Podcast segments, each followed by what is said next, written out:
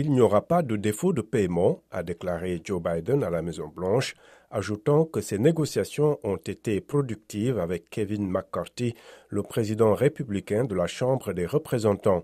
Ce dernier a déclaré que les législateurs seraient prévenus 24 heures à l'avance s'ils devaient revenir pour un vote pendant les vacances. Les républicains de la Chambre des représentants exigent des réductions allant jusqu'à 130 milliards de dollars dans les dépenses de l'année prochaine en échange de leur vote en faveur d'un relèvement du plafond d'emprunt.